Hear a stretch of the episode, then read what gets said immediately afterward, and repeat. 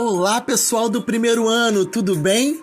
Eu sou o Carlos, o amigo da Alice, e também estarei com vocês neste mês conhecendo esse grande artista chamado Tom Jobim. Nessa semana será comemorado no dia 11 de agosto o Dia do Estudante. Então, eu decidi fazer na minha casa uma grande pesquisa para saber um pouco mais da vida de Tom Jobim estudando suas músicas. A família de Tom Jobim gostava muito da natureza e também de música. Ele começou a se interessar pela música por causa de dois tios.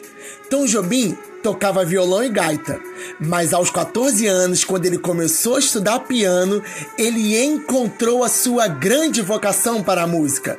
É muito bom quando aprendemos sobre algo, não é mesmo? Eu, por exemplo, adorei realizar essa pesquisa sobre a vida de Tom Jobim.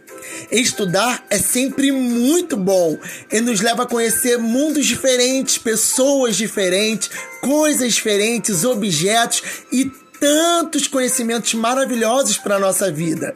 Quando lemos um livro, quando temos a explicação de um professor, quando estamos tendo a ajuda de um amigo na turma, nós também estamos aprendendo e isso é maravilhoso. E por conta disso, eu quero viver toda a minha vida descobrindo e aprendendo novas coisas. E você?